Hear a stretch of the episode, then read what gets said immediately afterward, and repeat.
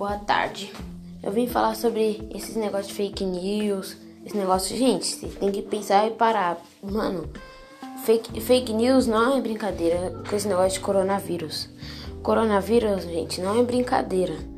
É por isso que tem. Quanto mais você vai fazer fake news, mais atrapalha o andamento dele fazer é, e ajudando os que tá com coronavírus.